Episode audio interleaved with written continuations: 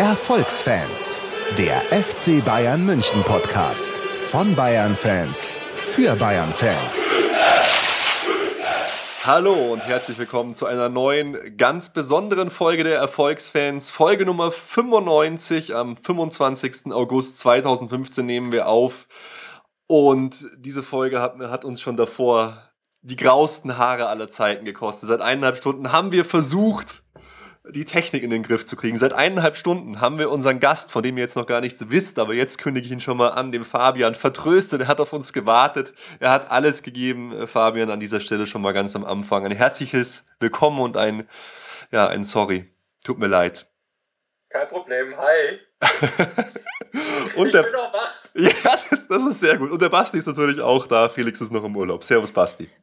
Servus zusammen. Ja, auch von mir herzliches, herzliches Dank für, für die Geduld und jetzt klappt dann hoffentlich alles. Aber damit wir das hier überhaupt aushalten können, äh, das Bier der Folge, ein Aktien-Zwickel-Kellerbier, fränkische Braukultur. Fabian, ich, äh, ich mach's und auf und stoß auf dich an und ah, hier ein bisschen Sound hier. Oh ja, das ist natürlich sehr schön. Ich habe mir auch gerade ein wunderbares Alpirsbacher Klosterbräu aufgezogen, da stoße ich dann zurück. Oh, ist das so eine Marke hier aus Freiburg oder wie? Zumindest aus der Region, wie man so schön sagt. Okay, weil wir, wir testen traditionell immer Biere, die irgendwas mit Bayern-Spielern zu tun haben. Und da hat man dann Biere aus Peru für Pizarro, aus Polen, aus, aus Biere aus Marokko äh, für Benatia. Und das ist immer auch ein, ein großer Spaß. Also, cheers, Jungs. Prost. Prost. Prost, genau. Mhm.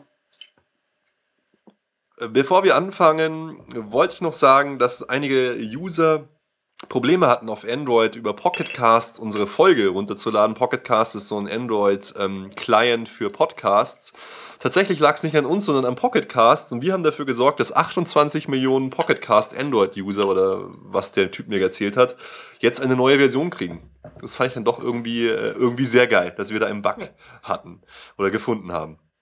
Aber jetzt ohne weitere Umschweife schauen wir mal, was wir heute mit euch vorhaben. Wir machen das Interview mit Fabian. Wir machen einen kleinen Rückblick auf das Spiel Hoffenheim gegen FC Bayern, haben einige News und unsere Forscher auf die nächsten Spiele. Aber jetzt mal direkt rein. Fabian, stell dich doch mal unseren Hörern und uns ein bisschen vor. Ja, ich bin Fabian, ich bin 26 äh, Jahre alt, wohne inzwischen im wunderschönen Freiburg im Breisgau und bin Fußballfan und betreibe den Fußballblog fußballverletzungen.com und bin auch bei Twitter unterwegs als Football FB Injuries. Ja, mittlerweile äh, bist du auch schon bei einigen Presse, Pressesachen aufgetaucht, habe ich zumindest in deiner Presseumschau gesehen, fand ich auch sehr spannend. Äh, erzähl doch mal, wie bist du überhaupt auf die Idee gekommen, das zu machen?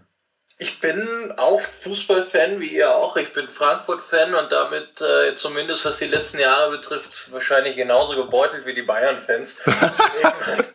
ja, wir haben so auch so ein paar Experten wie Meier oder so, die äh, gerne mal länger und öfter verletzt sind. Und oh, ja. ähm, dann fragt man sich natürlich irgendwie, irgendwann, wenn mal wieder einer der absoluten Schlüsselspieler ausfällt, mhm. wie lange fehlt der? Und dann habe ich mal überlegt, ich habe mal irgendwann mal was mit Statistik studiert, habe gedacht, schmeißt mal ein paar Zahlen zusammen und guckst einfach, was kommt. Und manchmal funktioniert es sehr gut, manchmal funktioniert es gut, manchmal weniger, aber im Großen und Ganzen kommen da eigentlich ganz nette Ergebnisse raus. Und deine Grundlage äh, für, für, die, für die Daten, das ist jetzt was? Ich habe tatsächlich ähm, Presseschau sozusagen gemacht. Also ich bin, ich bin äh, die Jahre zurückgegangen. Natürlich gibt es Portale im Internet wie, wie äh, mhm. Liga Insider, die Informationen bündeln, aber es läuft tatsächlich so ab, dass ich Presseberichte durchgucke von Bundesliga-Vereinen und da Verletzungen raustrage und daraus einen Datensatz erstelle, erstelle mit Startdatum, Enddatum und so weiter. Ist schon ein bisschen Arbeit, aber ja, das, das hört sich immer mehr. Das, das hört sich so an. Äh, ich meine, äh, also von wann bis wann sind die Daten? Welche, welche Vereine und Spieler erfasst du da? Ich meine, was ist das jetzt für eine, ist es eine riesen Excel-Tabelle oder was ist das? Es ist tatsächlich eine riesen Excel-Tabelle. Ich kann dir sogar sagen, im Moment hat sie äh, 5 Megabyte, was bei Excel schon einiges ist. Ähm, ist ich habe tatsächlich angefangen 2013, 14 in der Saison, bin dann immer weiter zurück. Inzwischen bin ich bei 2009. mhm. angelangt, muss aber natürlich auch immer die aktuelle Saison äh, irgendwie aufrechterhalten. Und ja, ich habe auch mal ein bisschen Österreich versucht, mache ein bisschen zweite Liga nebenher, aber das Hauptaugenmerk liegt dann doch schon auf der Bundesliga. Okay. Ja, ja krass. Einfach, einfach krass. Und du, du hast dann auch immer so auf Facebook wer dir, oder auf, auf Twitter, wer dir da folgt, immer so schöne, schöne Bilder auch, wie du das visualisierst. Ist das auch, hast du eine Vorlage oder generierst du das direkt mit Excel?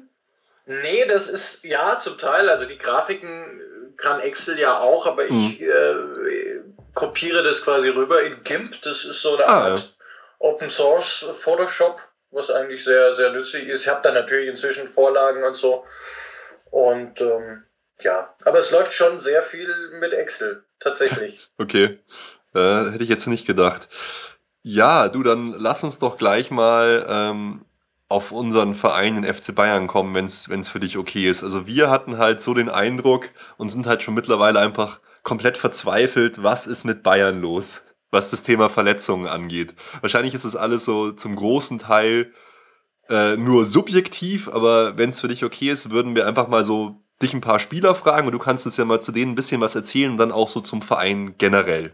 Ja, klar. Also so äh, hier die Klassiker bei uns, zum Beispiel unser Holländer Arjen Robben, schon als Mr. Glasknochen verschrien und immer wieder verletzt. Ja, kann man, kann man sicherlich den, den subjektiven Eindruck auch so ein bisschen objektiv bestätigen. Also Robben ist tatsächlich, glaube ich, einer der Bundesligaspieler, die am häufigsten verletzt sind. Ähm, und was bei ihm auffällig ist, zumindest in den letzten Jahren, ich habe da vorhin, ich hatte ja ein bisschen Zeit äh, drüber geguckt. oh, das ist gemein. Nein, ich habe tatsächlich mal so die letzten Verletzungen angeguckt, diesen Bauchmuskelriss, mhm. den Muskelbündelriss.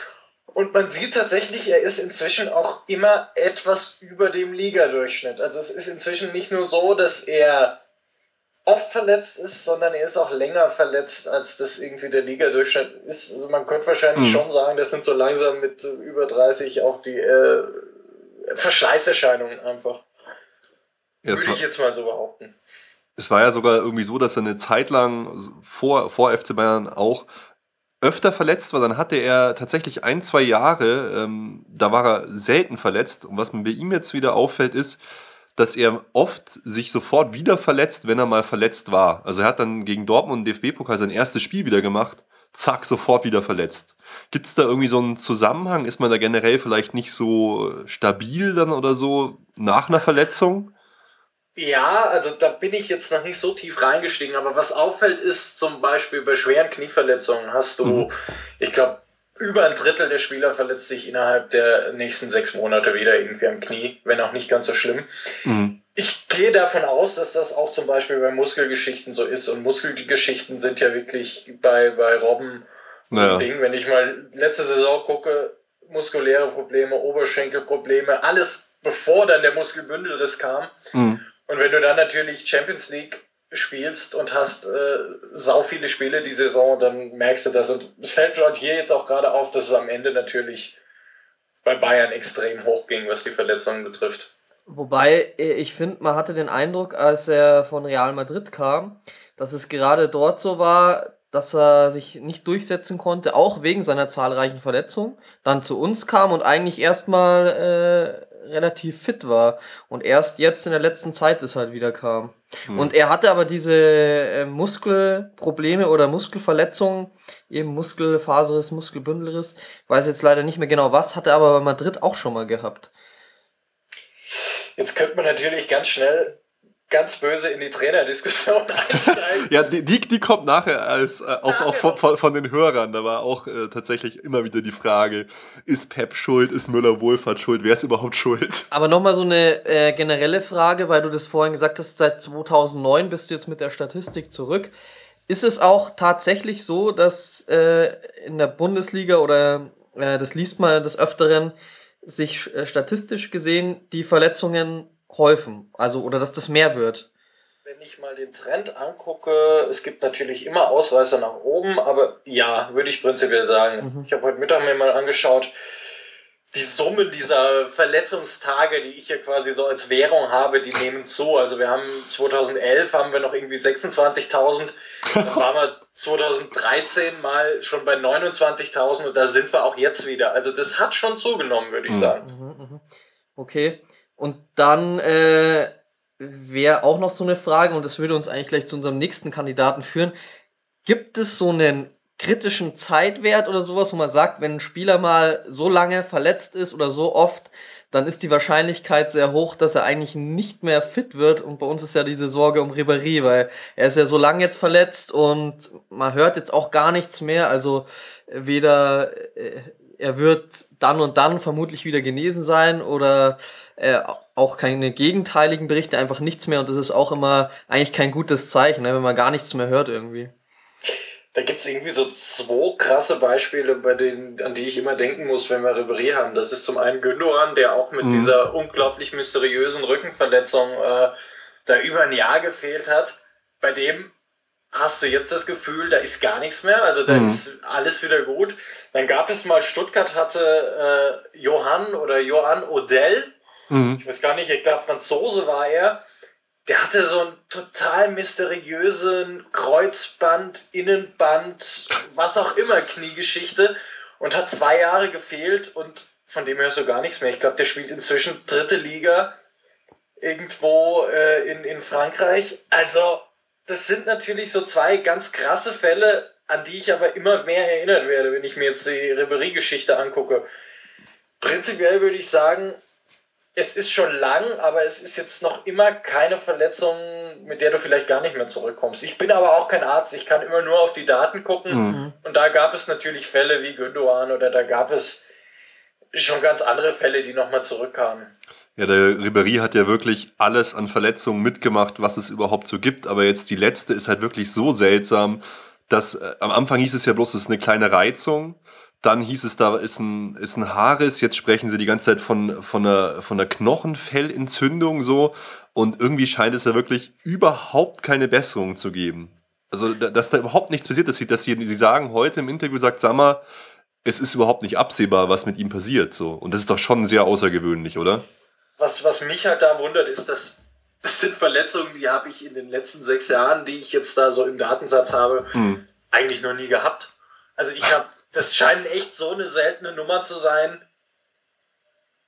Er ist halt echt, glaube ich, arm dran im Moment, weil keiner genau weiß, mhm. wie das aussieht und wie es weitergeht. Und je länger es dauert, desto äh, gefährlicher wird es wahrscheinlich, was eine Rückkehr betrifft. Aber es müssen dann sozusagen schon irgendwie, wenn ich das richtig verstanden habe, eigentlich Zeiträume von über einem Jahr oder so sein, wo man dann sagt, okay, jetzt ist wirklich ein Punkt erreicht, wo man äh, Angst haben muss, er kommt dann nicht mehr zurück. Und vorher ist so noch alles möglich. Ja, es ist halt immer die Frage, wie man, wie man alles möglich bewertet. Also ich würde mal sagen, prinzipiell, das sind jetzt bei Ribéry seit März oder so, das ist noch im Rahmen dessen, was wir auch an Sprunggelenksverletzungen schon hatten. Wieder, mhm. wie gesagt, ich bin mhm. kein Arzt, das sind alles Daten, die ich habe. Das hält sich noch im Rahmen. Da kann immer noch was kommen und da kann es auch immer noch wieder aufwärts gehen. Ich würde jetzt mal sagen, wenn er jetzt zurückkäme und dann wäre wieder was am Sprunggelenk. Das sind diese mhm. berühmten Wiederholungsverletzungen, die ich vorhin mal mit dem Knie angesprochen habe. Da sieht man dann, nicht für Sprunggelenk, aber bei anderen äh, Körperteilen, bei denen ich mir das schon mal angeguckt habe, schon so, dass es schwierig ist, dann nochmal mit voller Leistung zurückzukommen. Aber ich glaube, das ist jetzt auch noch zu früh, um da bei Ribéry jetzt endgültig zu sagen, das wird noch was oder das wird gar nichts mehr, zumindest aus der nicht-medizinischen Sicht. Aber er ist jetzt schon ein Spieler, auch nach deinen Daten, der auch tendenziell oft verletzt ist. Also der Total. Okay. Also, wenn man sich mal anguckt, wo der, wie gesagt, schon überall verletzt war, von der Schulter runter bis zur Zehenspitze war, glaube ich, alles dabei. Hast du da irgendwie so eine Übersicht, wie viele Krankheitstage der jetzt in deinem Datensatz hat, oder ist das dann schwierig äh, raus? Doch, das, das, das, kann ich, das kann ich euch sagen, wenn ihr mir ein bisschen Zeit lasst und mir äh, vielleicht schon mal die nächste Frage stellt. ja, die nächste, die nächste Frage äh, ist, ist tatsächlich Bastian Schweinsteiger, weil äh, der ist für mich ja der Sprunggelenksverletzungskandidat Nummer eins. Also der ist ja wirklich jedes Mal, jedes Foul fasste sich an Sprunggelenk. Immer ist das Sprunggelenk das Thema und da geht halt die Frage auch so ein bisschen dahin, dass wir halt das Gefühl hatten, dass der FC Bayern unter anderem auch deswegen ihn jetzt abgegeben hat, weil er halt da so verletzungsanfällig ist. Ja, was bei Schweinsteiger auch auffällt, das ist eigentlich das gleiche wie bei Ribery. Wenn er dann mal verletzt war, dann hieß es nicht, der hat eine Bänderdehnung am Sprunggelenk, der hat einen Innenbandriss am Sprunggelenk. Da war immer irgendwie von Sprunggelenksproblemen, Sprunggelenksverletzung die Rede und das Ganze nicht irgendwie genauer äh, definiert. Also wenn ich mal zurückgucke, 13, 14 Sprunggelenksverletzung mal 60 Tage. Mhm. Es ist halt auch immer so, dass habe ich auch gemerkt in meiner, hier haben wir mal eine Bänderdehnung 2012, 13, das sind dann so Sachen, aber auch hier 2012, 13 wieder einmal Sprunggelenksprobleme und einmal eine Sprunggelenksverletzung. Mhm. Und immer wenn die Rede halt von so Verletzungen ist, die nicht genauer definiert werden, dann habe ich in den Daten die Erfahrung gemacht, wenn es einfach nur heißt Verletzung und es wird nicht genauer definiert, dann wissen sie entweder nicht, was es ist, oder es ist so kompliziert, dass sie sich selber nicht, zu trau nicht trauen zu sagen, was es ist. Und das sind auch oftmals die Verlängerungen, die, äh, Verletzungen, die dann länger dauern. Mhm. Ob sie ihn letztendlich deswegen alleine abgegeben haben, ja, mit, ist die ja. Frage. Aber er ist natürlich schon, was das Sprunggelenk betrifft, glaube ich, ganz vorne mit dabei. Er ist ja auch so einer, der sich dann immer über alle Maßen hinweg quält, so siehe WM-Finale, äh, gespielt hat, eigentlich schon komplett unter Schmerzen das gesamte Turnier. Und das, denke ich mal, wirkt sich dann auch immer schlecht aus. Ja, das ist so ein bisschen das Bender-Phänomen, wenn man da ja. mal äh, auf, auf die geliebten Dortmunder von euch guckt. Der ist ja eigentlich genauso. Bei dem ist es nur so, der kommt immer wieder zurück, aber da ist vom Verletzungsbild her hm. ist das relativ ähnlich tatsächlich zu Schweinsteiger. Und das sind hm. eben diese Kämpfertypen, die irgendwie dann. Hängt es mit der Position vielleicht zusammen? Das sind jetzt beides so eher defensives Mittelfeldspieler, die dann ja, ist schwer abzuleiten wahrscheinlich. Das ist jetzt, das ist eine spannende Frage, der man mal nachgehen könnte. Ähm, was man, könnte ich mal gerade gucken. Also was natürlich ist, ich habe mir auch mal angeguckt, das ist aber schon länger her, äh, ob es denn je nach Verletzung unterschiedliche, äh, je nach Position unterschiedliche Verletzungsarten hm. relativ häufig sind. Jetzt nicht in defensives Mittelfeld und offensives Mittelfeld äh, gedreht, aber die Frage wäre ja natürlich schon, ob die Mittelfeldspieler da irgendwie andere Verletzungen haben. Aber sicher, der Sechser ist eine Position, da reibst du dich schon mal auf und kriegst auch einiges ab wahrscheinlich. Hm. Ja, ja, vielleicht gibt es da spezifische Typen. Klar, die Außenstürmer kriegen ja auch einiges drauf, wohingegen du als Abwehrspieler wahrscheinlich tendenziell, ja wohl. der naja, bist, der drauf gibt. Ja, genau, du bist der, der drauf gibt und der eher weniger drauf kriegt. da wären wir gleich bei unserem nächsten Kandidaten, ne? Äh, Bart Stuber. Da ist ja auch so große Hoffnung bei uns gewesen, so junger Spieler, äh, sofort Top-Leistungen gebracht, ähm, die Bart-Legende hier bei unter den Bayern-Fans genannt und dann äh, eine Verletzung nach der anderen. Kreuzbandriss, kommt zurück, sofort wieder Verletzung, Sehnenriss, kommt zurück, Oberschenkelmuskelriss. Und äh, was jetzt mal so zum Vergleich, wenn man das so statistisch betrachtet, wie du es ja machst, äh, anschaut zu den drei vorherigen, dann ist er ja auch noch ein junger Spieler. Wie ist es da so im Gesamten? Kann man da auch so einen äh, Trend erkennen, dass man sagen kann, ja, so ab 30, wie es jetzt Schweinsteiger, Ribéry, Robben ist, äh, da nimmt es immer mehr zu und dann vielleicht auch bei derselben Verletzung die Genesungszeit oder kann man da eigentlich gar nicht so einen direkten Zusammenhang herstellen, weil, wie gesagt, gibt ja dann auch die Beispiele, Beispiele wie Bartstuber und wir haben dann noch einige, die jetzt auch unter 30 sind und schon angefangen haben, ja, was weiß ich, das geht ja jetzt auch schon zwei Jahre bei Bartstuber, ne? Also dann ja, mit 24, äh, so Verletzungsserien hinzulegen sozusagen. Wobei man bei Bartstuber sagen muss, der Kreuzbandriss, da war er definitiv zu früh zurück, würde ich jetzt einfach mal so als Laie sagen. Mhm bei dem ersten und dann kam der zweite. Er hat dann eigentlich diesen Muskelbündelriss danach, oder was, nee, der Sehnenriss war es, den hat er eigentlich ganz gut weggesteckt. Also da war er etwas über drei, vier Tage über dem Bundesliga-Durchschnitt. Um auf die andere Frage zurückzukommen, ich klinge wie der letzte Nerd, ich weiß. Das ist sehr geil einfach. genau die Informationen wollen wir haben. auf die Frage zurückzukommen, wie das mit dem Alter ist. Also man kann jetzt nicht per se sagen, würde ich sagen, ältere Spieler sind häufiger verletzt. Was man aber sieht, ist, dass jüngere Spieler gemessen an ihrem Anteil oder an dem Anteil, die jüngere Spieler in der Bundesliga ausmachen, weniger verletzt sind. Mhm. Das kann man sagen. Also ich habe mir jetzt die letzten beiden Jahre jeweils nach äh, Ende der Saison mal so die Alterspyramide der Bundesliga angeguckt im Vergleich zu den Verletzten. Und es sieht eigentlich immer gleich aus. Es sind deutlich mehr junge Spieler in der Bundesliga gesamt gesehen als unter den Verletzten. Und so ab 4, 25 Jahren geht's umgekehrt. Dann ah, sind okay. plötzlich der Anteil der Verletzten ist höher als der in der gesamten Bundesliga in diesem Alterssegment. Also das könnte schon so ein Zeichen sein, dass natürlich der Körper auch irgendwann dann nicht mehr mitspielt und die Verletzungen einfach häufiger werden. Würde ja, wenn, was Bayern betrifft, äh, Ribery und Robben würden da jetzt langsam reinspielen. und ja. diese These damit bestätigt sein, zumindest was Bayern betrifft. Und der Oberschenkelmuskelriss bei Bartstuber, wie ist das so eine normale Prognose bei dir? Ist er da jetzt drüber oder drunter mittlerweile? Weil er hat jetzt, glaube ich, äh, so, so langsam wird er ja auch ja, wieder so rangeführt, glaube ich. Er ist ja jetzt seit April, wenn ich das richtig im Kopf habe, also vier Monate, 120 Tage so langsam. Ich rechne immer in Tagen. ähm, dann ist er da jetzt schon langsam drüber. Ich glaube, der Schnitt liegt, aber das kann ich auch noch mal kurz nachgucken. Ich, ich stelle mir das gerade immer so vor, wie du in so einer ja, unfassbaren so Tabelle rumscrollst und so, so, so, Daten im Raum wie bei Matrix rumfliegen. So. genau so, genau so sieht es auch aus. Also gefühlt ist er drüber. Ich habe jetzt gerade die Daten ja, äh, nicht hier, aber gefühlt ist er drüber. Ähm, Oberschenkelmuskelriss, das sieht doch gut aus.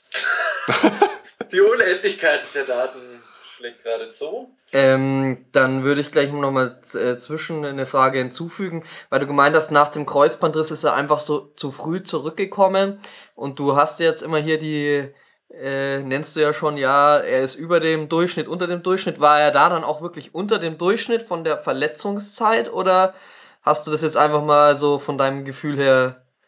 Also, das ist die Schwierigkeit bei diesem Fall, ist tatsächlich zu sagen, äh, wie weit war er schon.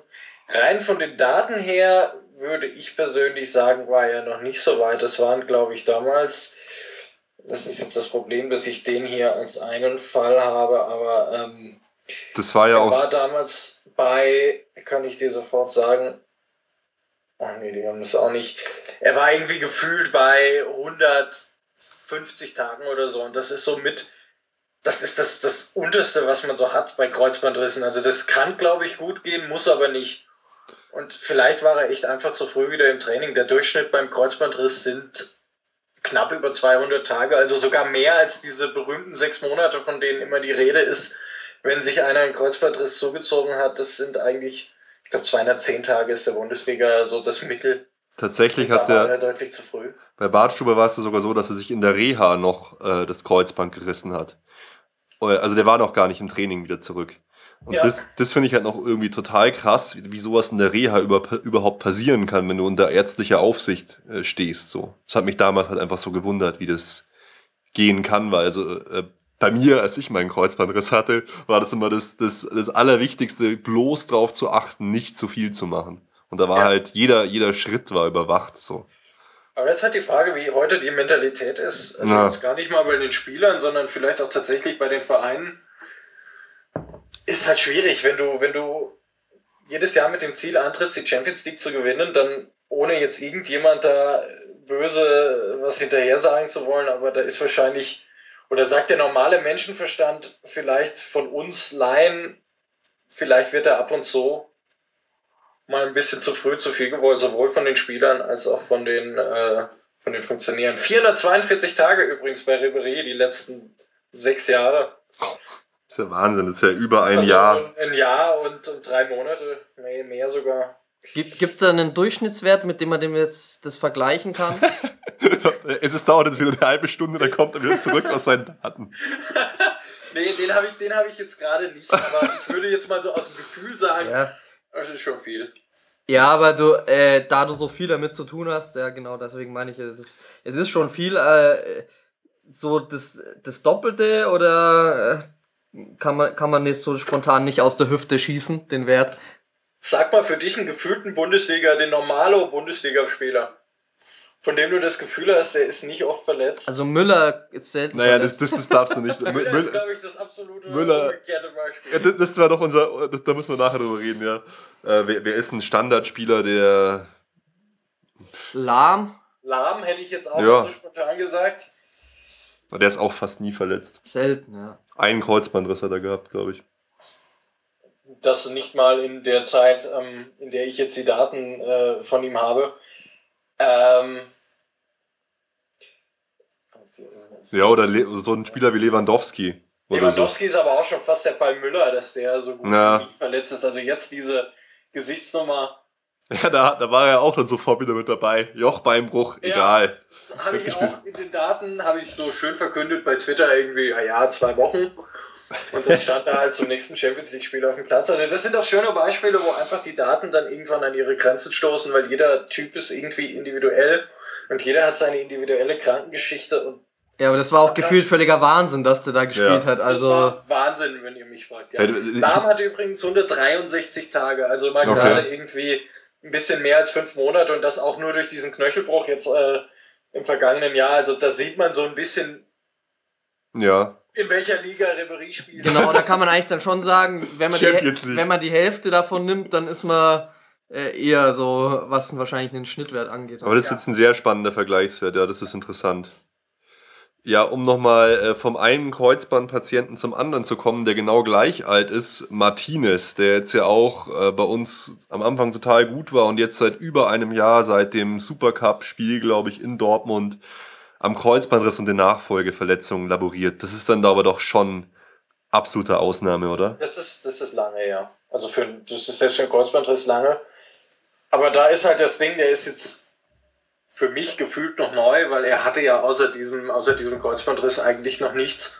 Dass man da jetzt wenig sagen kann, der ist auch sonst über dem Schnitt oder der ist sonst irgendwie drüber. Aber ähm, was man definitiv sagen kann, ist, dass er jetzt schon sehr lange braucht. Mhm. Das Ja. kann jetzt aber natürlich gut sein, das kann aber auch schlecht sein. Also mal, gerade um das mal so ein bisschen, bisschen einzuordnen, drei Viertel aller Spieler mit einem Kreuzbandriss sind nach spätestens 260 Tagen wieder fit. Und da Mhm. ist äh, Martinez jetzt auch schon deutlich drüber. Ja, und da ist eigentlich jetzt für mich beunruhigend, nach dem, was ich über dich erfahren habe, dass man da auch schon wieder lesen kann, so dieses dubiose Knieprobleme, glaube ich, Ja, bei transfermarkt.de, was ja Oh, dann, oh. äh, ja, genau, nichts Gutes heißen mag. Das kann durchaus ein Anzeichen sein dafür, ja.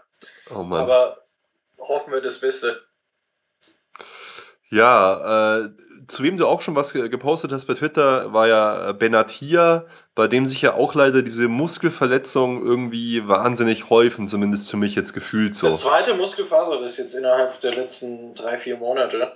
Bei dem letzten war er relativ schnell wieder fit. Da Mhm. war es nach, glaube ich, 17 Tagen oder so. Weiß ich jetzt auch nur, weil ich es mir heute Mittag angeguckt habe, weil ich diese Statistik da gerade gemacht hatte. Hm. Ähm, das letzte Mal war er relativ schnell fit. Da kommen wir aber zu einem anderen, zu einem anderen Ding, was ich ganz spannend finde. Bei Benatia hieß es auch das letzte Mal, war diesmal ja genauso. Oberschenkelverletzung. Ja. Mhm.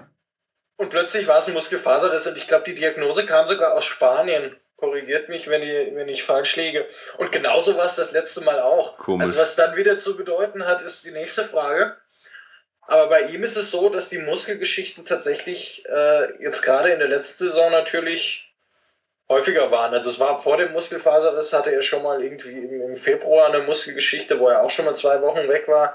Wade spielt, äh, war ganz am Anfang irgendwie schon mal ein Thema bei ihm. Also er scheint so ein Spieler zu sein, der so muskuläre Probleme deutlich öfter mal hat. Die gibt es auch, ja. Hm, Ja, es war in Rom tatsächlich auch schon so. Und da, jetzt in dem Fall war es ja wieder so, er steigt eigentlich nur so hoch in total normales Kopfballduell und du merkst sofort, er weiß, oh oh, das sieht nicht gut aus, setzt sich hin und lässt sich auswechseln. Also das, der scheint Routine zu haben, einfach in den Sachen. Das ist dann tatsächlich sowas, wo ich mit meinen Daten einfach wirklich an die Grenzen stoße, weil du Mhm. kannst einzelne Typen nicht, nicht nur mit Daten, genauso wie du Fußball nicht mit Daten irgendwie letztendlich zu 100% erklären kannst. Du kannst einzelne Typen nicht, nicht zu 100% bewerten. Was bei ihm halt auffällt, er hat ziemlich viel Muskelgeschichten. Wenn er sie hat, kommt er bis jetzt zumindest relativ schnell immer wieder zurück. Mhm. Also der letzte Muskelfaser ist 18 Tage. Das ist unter diesen drei Wochen, die die Vereine so reflexartig erstmal raushauen, wenn irgendwie jemand Muskelfaserriss hat. Ja. Also er scheint anfällig zu sein, aber es ist jetzt nicht so, dass er die übermäßigen Probleme dann hat, wenn er es hat. Mhm. Okay. Ähm, das ist, finde ich, auch recht interessant. Und du meinst, man kann das nicht so den einzelnen Spieler erfassen, aber wir hatten ihn jetzt schon hier angeführt, zum Beispiel so ein Thomas Müller, so Spieler, die eigentlich gefühlt nie verletzt sind. Ähm, und was auch so interessant natürlich ist, wenn man so Transfers tätigt, dann schaut man sich auch immer die Spiele an und hat dann schaut, was hatte der schon für Verletzungen und oh oh oh, soll man den sich überhaupt verpflichten? So bei Reus war da auch bei FC Bayern so die Diskussion, weil der so oft verletzt war. Gibt's da dann gar nicht so einen Trend oder kann man das eigentlich schon so sagen aus deinen Statistiken heraus? Ja, wenn ein Spieler, sag ich mal, äh, so und so viel Verletzungen mit äh, Verletzungstagen hatte, dann wird er wohl wahrscheinlich auch in Zukunft da öfter anfällig sein oder eben nicht? Oder ist das eher schwierig so? Das ist dann schon höhere Statistik. Mhm. Ähm, könnte, könnte man sicherlich, könnte man sicherlich äh, berechnen, aber äh, habe ich jetzt in der Form noch nicht. Ich, ich glaube, da hättest du ein, ein, Business. Wenn du das machen würdest, äh, ja, dann, dann könnte ich mir vorstellen, dass es anfragt. Sondern würde wahrscheinlich an derselben Straße sitzen und die Tipps geben. Verletzungs Verletzungsindikator äh, für Spieler zu machen. Aber ich sage jetzt mal so, äh, äh, unabhängig davon, das statistisch wirklich zu berechnen, da du dich ja sehr viel einfach mit den Daten befasst und so, hast du so zumindest gefühlt da irgendwie sowas, dass es da schon so, so Trends dann gibt, so wie, ja, es gibt einfach Spielertypen, die sind anfällig für Verletzungen und dann gibt es so Spielertypen, die sind einfach unab unanfällig. Ja, also das Gefühl, das Bauchgefühl habe ich auf jeden Fall. Es gibt so, so ein paar Leute, die haben halt einmal was und die werden es nicht mehr los. Also wenn wir jetzt mal zu Baumio angucken, nach Berlin, ja. der eine Kniegeschichte nach der anderen hat und jetzt auch schon den zweiten Kreuzbandriss, da hast du das Gefühl, der wird das Knie nicht mehr los. Und so ähnlich wird es langsam bei Ribéry auch mit dem Sprunggelenk und ähm, so ähnlich ist es auch bei Reus mit dem Sprunggelenk. Also die Typen gibt es schon.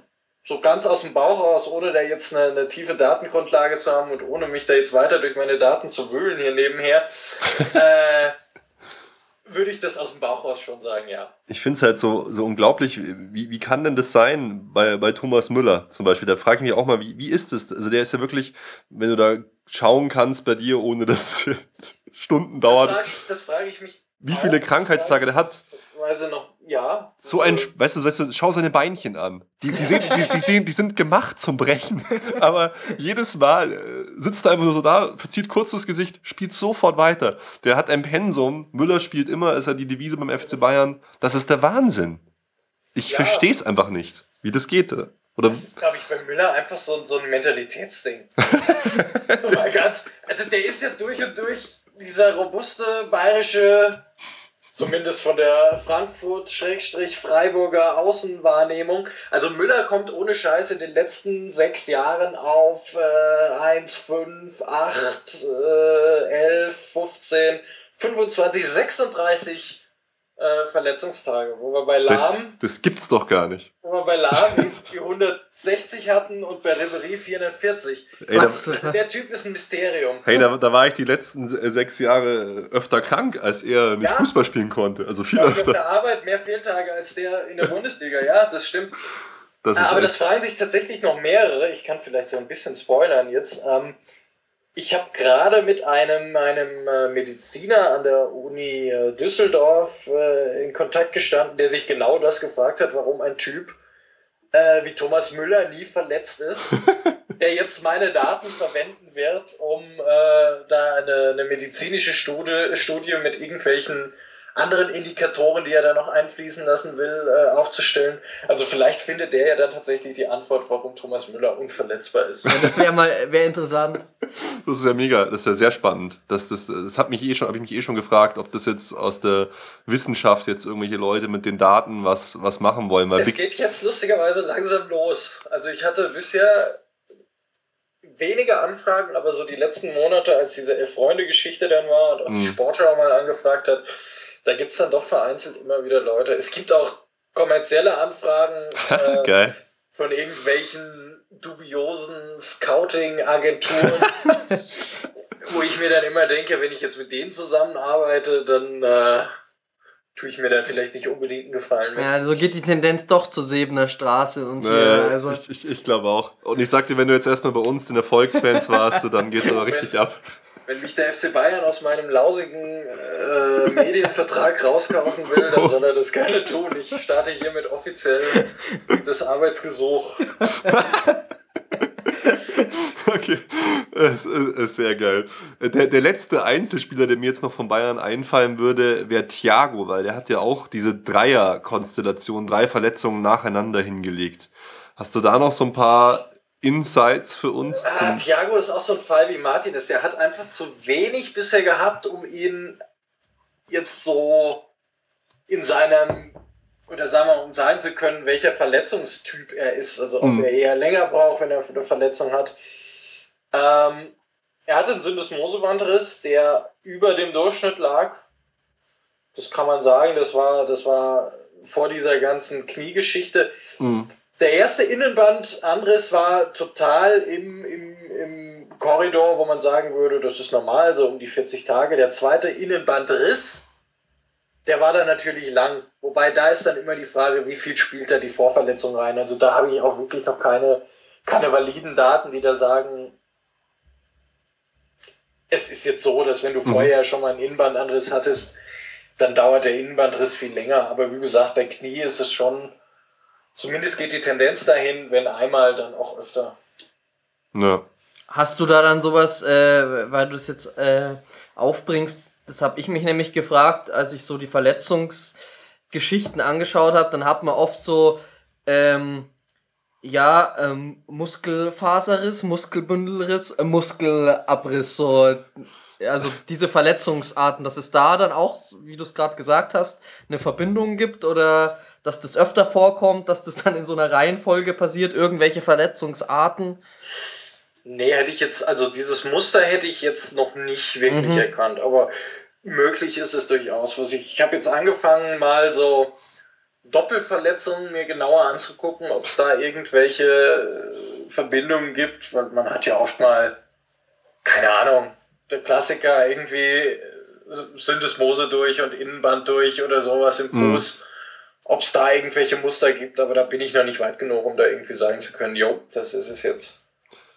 Okay, dann würde ich sagen, kommen wir von den Einzelspielern mal auf die Gesamtansicht, weil wir hatten halt so ganz subjektiv, wir haben auch mal selber versucht, ein bisschen zu recherchieren, das Gefühl, dass es beim FC Bayern mit den Verletzungen immer, immer mehr wird und zwar seit Jahren. Hast Würde ich jetzt zumindest, was die Daten sagen, ganz objektiv sagen, ja. Ist es tatsächlich, also ist es ja, also tatsächlich also ich, so? Ich ähm, habe für 2011, da waren sie in der Gesamtsaison so unter, unter 1000 Verletzungstagen noch mhm. was wirklich ein guter Wert ist. Und es wird jetzt seit dem 2011er Jahr wird es eigentlich immer mehr. Und wir sind jetzt fast bei 2000. Also da ist Boah. eindeutig ein Trend zu erkennen, sagen zumindest die, die nackten, nüchternen Daten. Das hat sich ja verdoppelt dann, oder habe ich das richtig jetzt verstanden? 1000, Gut. 2000 man muss, man muss immer sowas wie Kadergröße natürlich beachten, äh, mhm. aber es ist schon so, dass sie jetzt auch in der letzten Saison unter den wenn man mal nur auf Kadergröße und Verletzungstage guckt, unter den Top 3 sind, was Verletzungen betrifft. Schlechter ist nur Schalke und Achtung, Achtung, Eintracht Frankfurt. Ah, die Frankfurter, hey.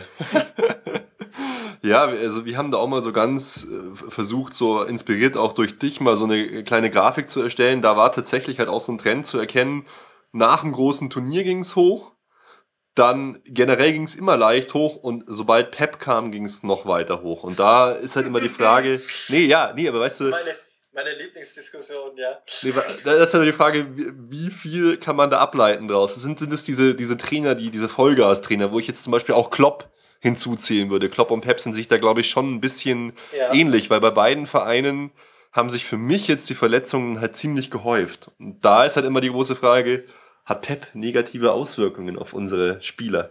Also was man sagen kann, ist, dass Pep ähm, von allen Bayern-Trainer der letzten sechs Jahre, also diesem Zeitraum, in dem ich mir das angucke, den höchsten Wert an Verletzungen hat.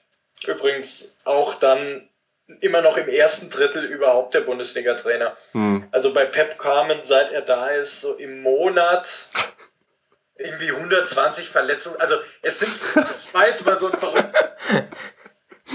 Oh Mann. Ja?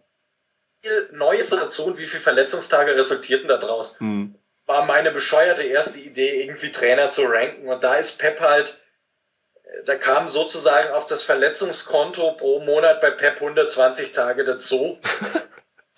Und damit liegt er im, im oberen Drittel. Klopp ist übrigens noch ein bisschen schlechter, da sind es 124 Tage, aber die nehmen sich da nichts. Ja. Yeah. Hm. Und ja, man kann schon, glaube ich, sagen, dass Pep ein Vollgas-Trainer ist und auch in seiner Philosophie, zumindest hat er das ja auch schon mal gesagt, er will, dass Spieler so schnell wie möglich wieder auf dem Platz stehen. Mhm. Was ja auch bei dieser Müller-Wohlfahrt-Geschichte immer wieder mit reingespielt hat.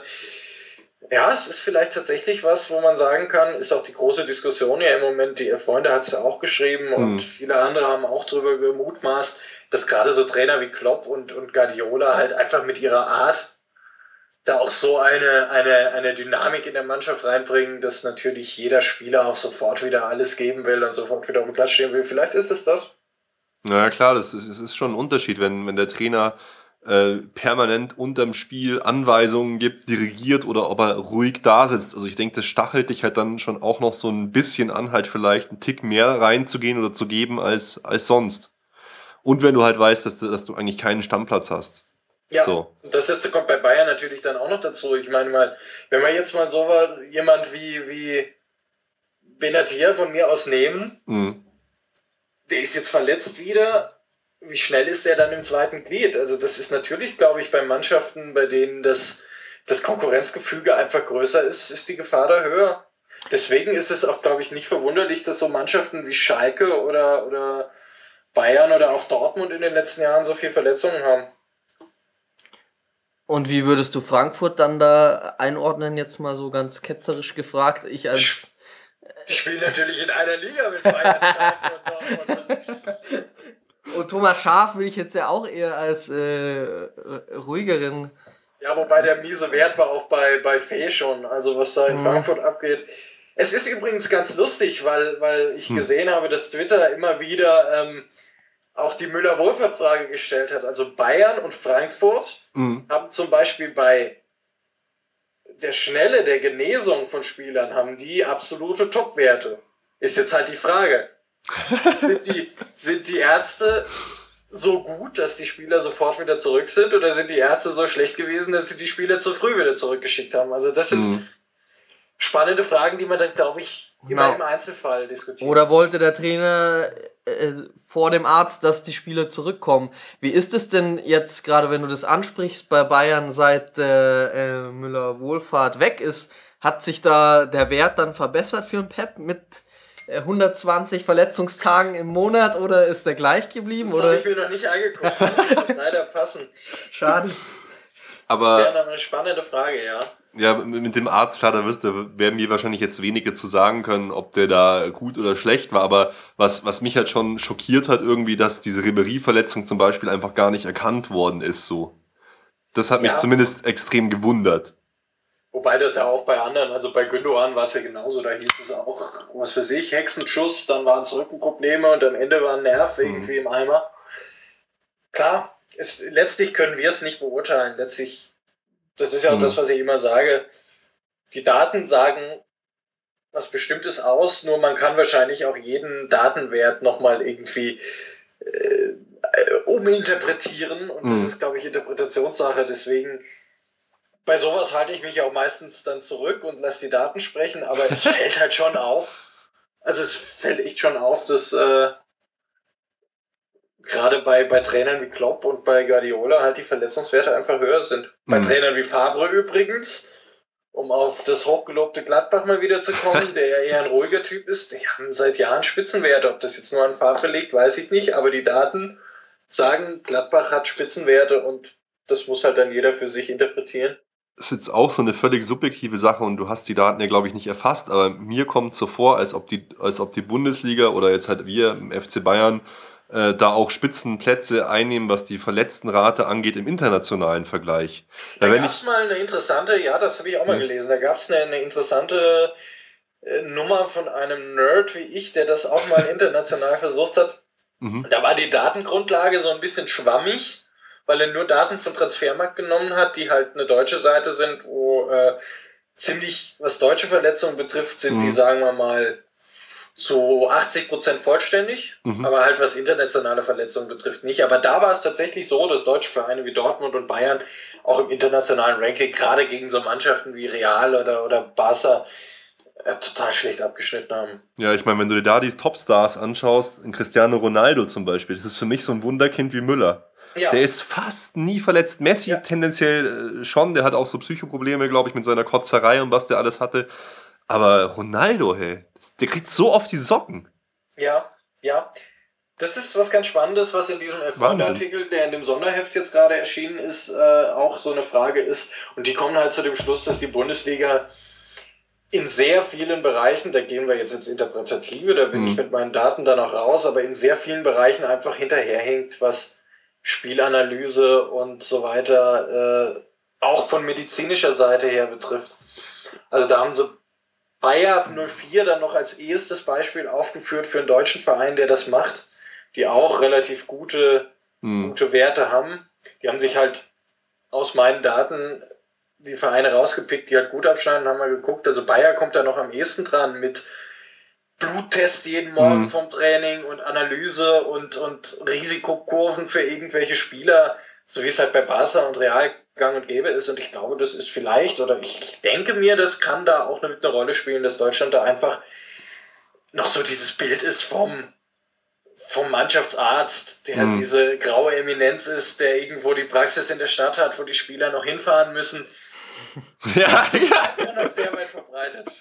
Wieder auf ja. keine spezielle Person an. Nee, nee, gar nicht, gar nicht. Nee, das, das, fand ich auch mal extrem interessant, was Robben erzählt hat über seine, über die Vergleiche zu Chelsea und Real, dass er zum Beispiel dann, ich glaube, es war bei Real ein, von Real einen extra Trainer nur für, für ihn spezifisch bekommen hat und auch einen extra Ernährungsplan und irgendwie solch, weitere solche Sachen. Und das sind, glaube ich, auch Sachen, die werden bei uns noch nicht so praktiziert, das halt den Körper als gesamtheitliches System zu sehen. Jeder Spieler braucht irgendwie andere Ernährung, jeder Spieler braucht individuelle Vorbereitung und sowas. Also es ist schon eigentlich ein wahnsinniger Lapsus, dass da die Bundesliga so hinterherhängt. Es wundert mich auch einfach total ich denke, da setzt langsam ein Umdenken ein, aber es braucht halt echt Zeit und da ist die Bundesliga in vielen Dingen, glaube ich, so gut sie auch in vielen Dingen ist, in dem Punkt mhm. scheint es tatsächlich so zu sein, dass sie hinterherhinken, ja. Ähm, Krass. Du hast ja jetzt schon mal die äh, Top 3 da der verletzten Liste mit äh, Frankfurt, Schalke und Bayern genannt. Äh, da wäre mir jetzt noch eingefallen, weil ich, da habe ich auch drüber gelesen und dann kommt halt immer so, ja, so Bayern und Schalke haben ja dann auch, wenn sie international spielen, diese die Dreifachbelastung, was man jetzt bei Frankfurt nicht hat. Da zwar speziell ein Artikel, glaube ich, über Eintracht Frankfurt, weil man sich da dann so gewundert hat, wie das bei Frankfurt kommt.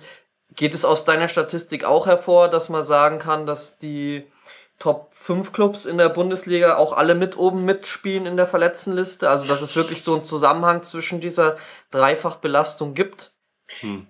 Also wenn man guckt, die Mannschaften, die letztes Jahr europäisch gespielt haben, da ist dann Schalke, Bayern, äh, Dortmund, die sind da mit unter den, unter den Mannschaften, die die hohen Werte haben.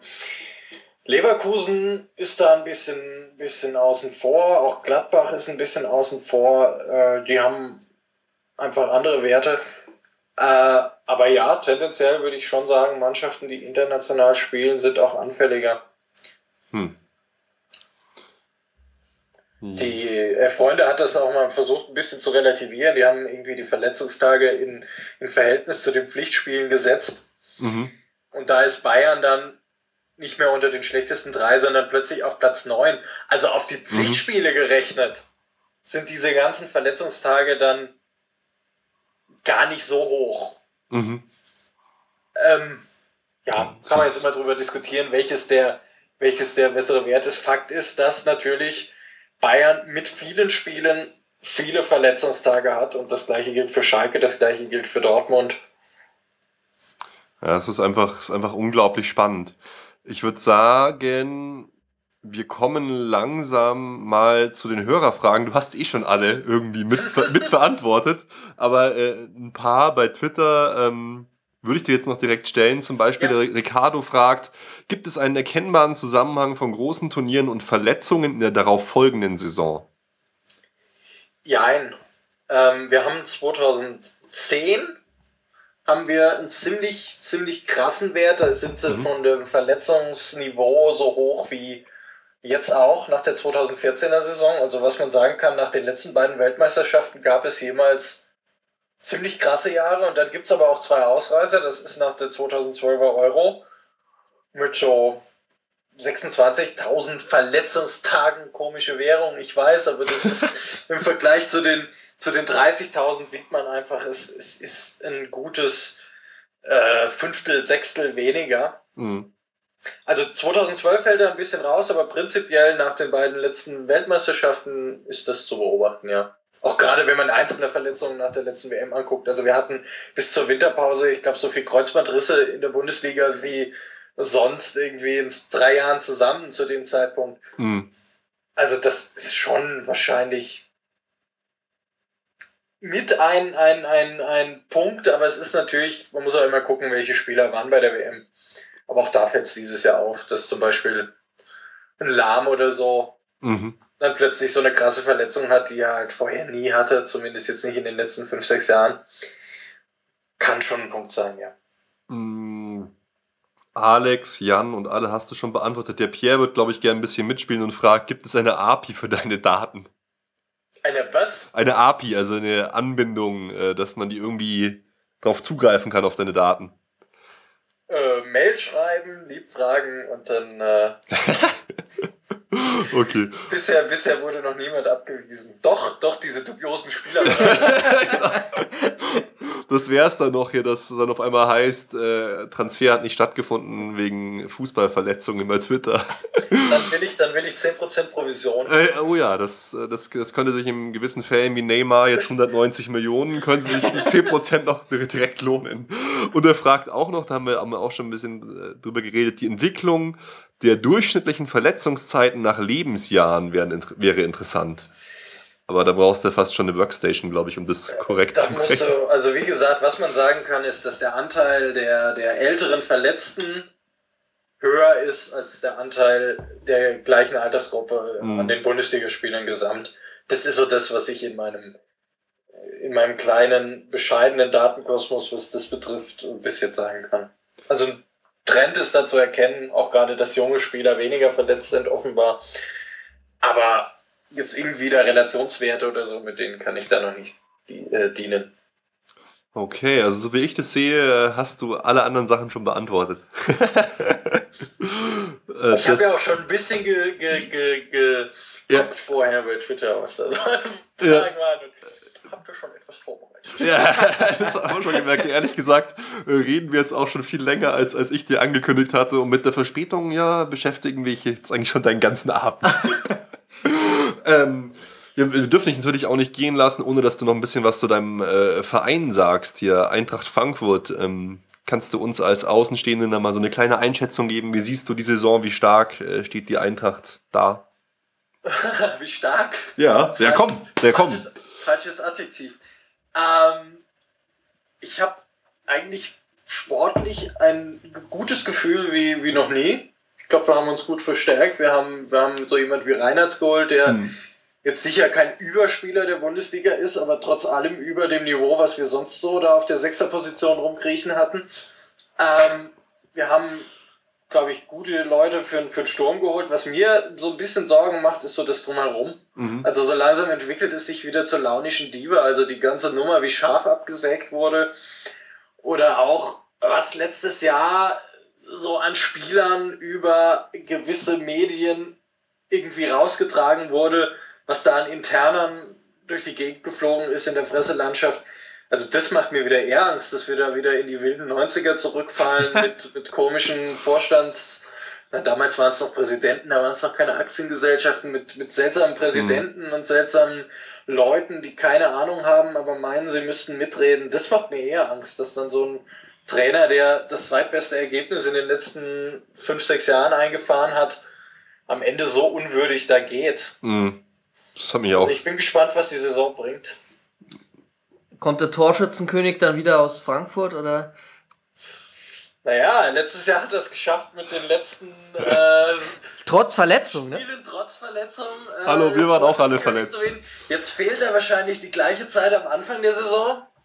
Also müsst ihr eurem Lewandowski mal noch ein bisschen Feuer hinter, hinter machen hier. Ja, er ist einfach auch auch eine geile Sau, finde ich. Also ich, ich fand's, ich habe mich tatsächlich gefreut. Ich fand's einfach cool, dass es Frankfurt geschafft hat, da muss Ja, ich vor sagen. allem, was der in den letzten zehn Jahren für, für einen Scheiß aus der Fanszene einstecken musste, weil er natürlich auch immer mal wieder Jahre hatte, übrigens auch mit Verletzungen, Mhm. wo dann die Ausbeute richtig mies war.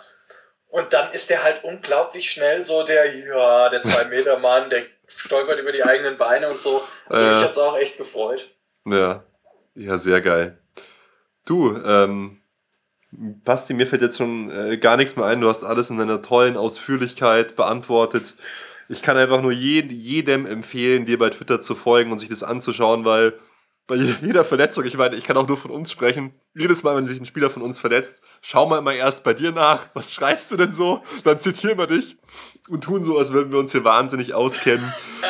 ähm, vielen, Das Schöne ist, ich kenne mich ja auch nicht aus. Ich bin ja auch Ja. kein Mediziner, aber die Daten. ja, aber die Daten lügen nicht. Die Zahlen lügen nicht, genau. Ne, wir, wir können viel labern, viel interpretieren, aber die Zahlen, äh, die sind nun mal in Stein gemeißelt und deshalb war es einfach wahnsinnig cool, äh, dass du hier bei uns dabei warst, dass du eineinhalb Stunden auf uns gewartet hast. Das war einfach, äh, es tut mir einfach, oder uns unglaublich leid, Ja. dass das so, so dämlich war. Du, es hat sich absolut gelohnt zu warten. Es hat echt unglaublich viel Spaß gemacht. Uns auch, also se- sehr gerne wieder, war absolut cool. Wir würden dich jetzt dann äh, so unfreundlich, wie wir angefangen haben, so unfreundlich, mach mal weiter, einfach rausschmeißen, die Sendung fertig machen und ich würde mich dann einfach bei, bei Skype melden und denen auch die fertige Folge schicken. Ich hoffe, wir kriegen das alles so hin, dass sich das alles gleich laut und gut anhört. Aber hey, es war mega interessant, Fabian. Wirklich total spannend. Ich hoffe, ich hoffe, du bist bald hier bei uns beim FC Bayern im Team, weil da, da, können, da können wir mal zusammen ins Stadion gehen und auch wenn du in München bist oder hier, äh, bist jederzeit herzlich willkommen, dann gehen wir zusammen ins Stadion. Oder wenn du eine Übernachtungsmöglichkeit brauchst hier in München. Darauf werde ich zurückkommen. Allianz Arena ist hier von mir eine Viertelstunde entfernt.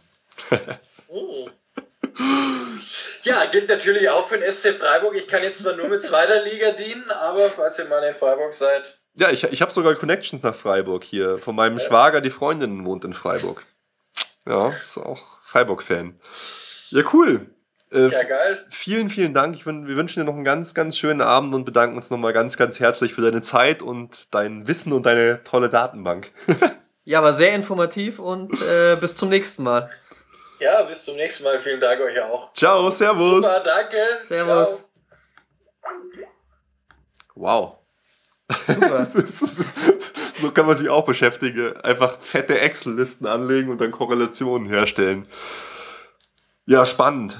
Echt krass. Aber das hat eigentlich auch so, ich finde es gut, weil wir jetzt halt viele Sachen, äh, die wir immer so vermutet haben, ein bisschen untermauern Ja, konnten. haben sich doch bewahrheitet. So, ne? Auch äh, die Statistik, die du eigentlich schon damals aufgestellt hast, mit den Turnieren, die Frage, die jetzt Ja. auch aufgekommen ist, die Sache mit Pep, also äh, hat alles zugetroffen. Ich finde es lustig, aber ich- es könnte sein, dass der Nerd, den er meint, entweder ich oder, oder wir oder dieser an, eine andere Typ, der auch so eine Statistik gemacht hat, äh, gewesen sein könnte.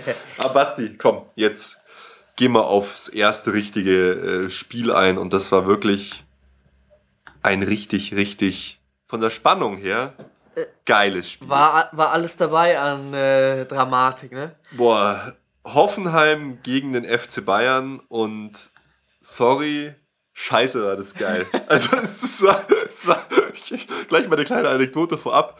Äh, ich hab, hab hier die, die Jungs, äh, musste auf die Kinder aufpassen, war mit den Jungs hier unten, die haben gespielt und äh, also die Blicke der Kinder, als ich erst, also erstmal die krasse Chance davor, als die vergeben worden ist, ich so, nein, nein, nein, das gibt's, das gibt's nicht, das gibt's nicht. haben sie mich schon völlig verwirrt angeschaut und dann am allerschlimmsten war es, als ich einfach nur, als, als dann äh, Lewandowski das Tor mache, ich nur aufspringen. Ja, ja, ja, ja. das kann ich mir gut vorstellen. Völlig entsetzte Gesichter, dann sehen sie, ich freue mich, dann jubeln sie voll mit, flippen völlig aus, schmeißen die Chipspackung und die, die, die, so eine komische Snackbox in die Luft. Es bricht einfach nur ein Chaos aus in diesem Raum. Es war einfach.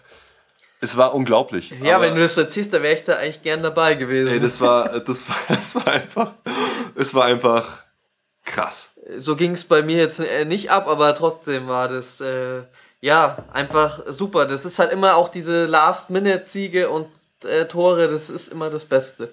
Genau, das ist halt das, äh, was wir schon halt gesagt haben, die Spannung macht die Spiele halt geil und das war einfach von der Spannung, vom Erlebnis her Fußball, wie er sein sollte. Ja, und es war auch alles dabei, ne? wie, wie das Spiel schon losging. Einfach ja, komm, also erstmal Aufstellung, was du dann, dann erzählst, wie das Spiel losgeht.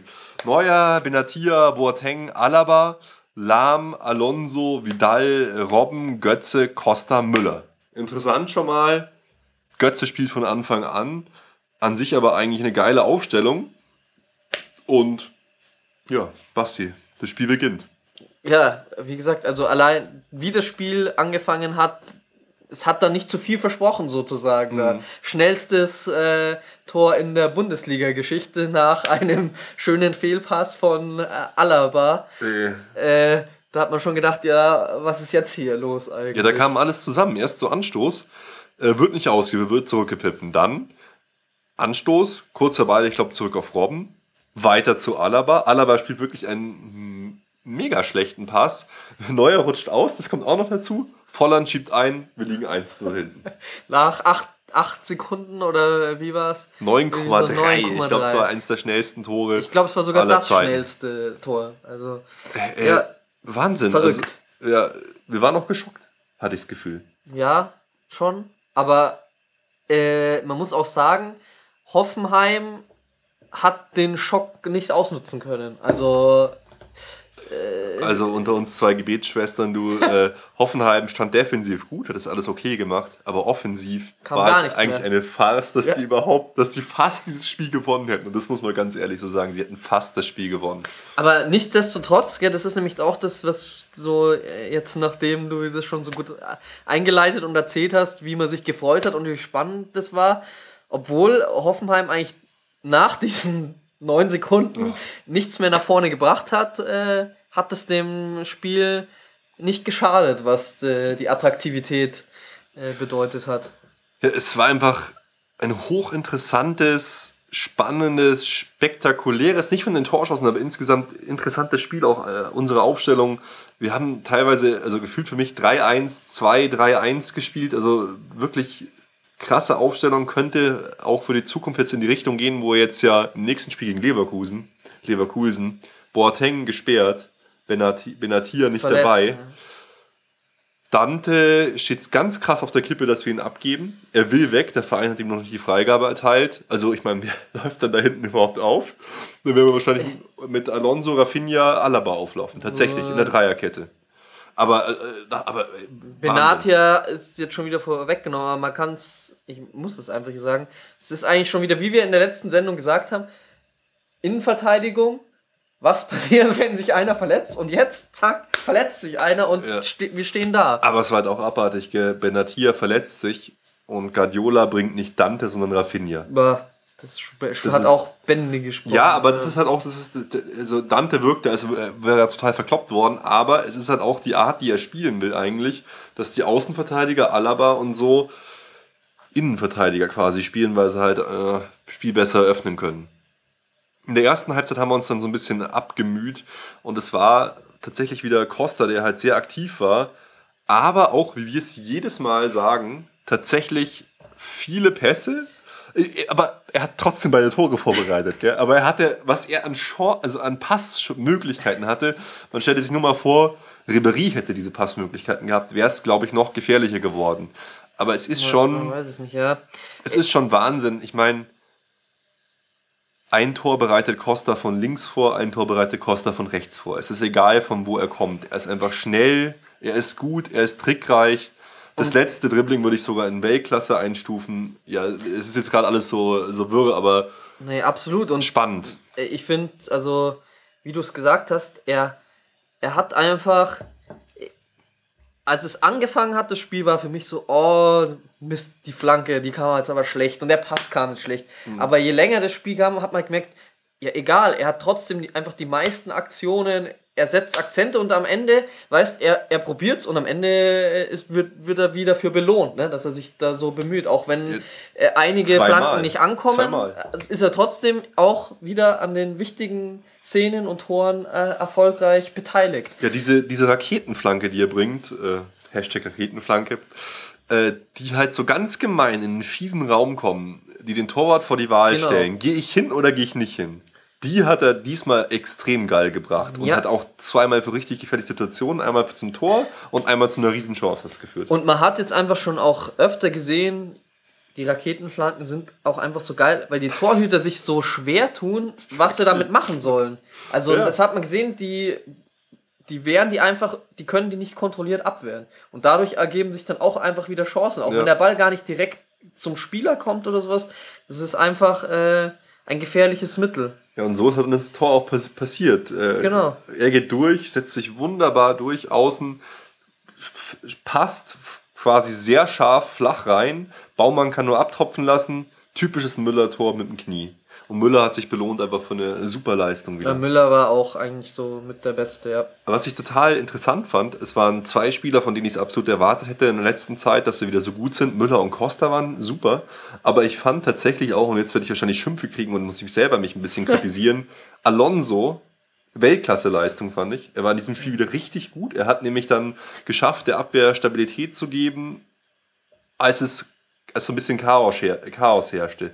Als Boateng zum Beispiel vom Platz musste, als Benatia verletzt war, war er immer da und hat das Ganze geregelt, ist zurückgeholt. Hat mir super gut gefallen, Alonso. Und auch Mario Götze. Fand ich, hat ein gutes Spiel gemacht. Er war natürlich, die Torgefahr ist nicht die gleiche wie Lewandowski, der auch das Tor gemacht hat. Aber Götze war meiner Meinung nach stark. Er hat einfach ein gutes Spiel gemacht. Ich hätte ihn tatsächlich unter den besten Spielern, würde ich ihn sehen. Wow, also Ja, muss, muss ich gestehen, äh, sind mir jetzt nicht so. Ich Oh. fand, äh, also Alonso, weiß ich nicht, woran es lag, vielleicht auch daran, wenn du sagst defensiv, ich fand halt Hoffenheim irgendwie unglaublich harmlos äh, nach vorne.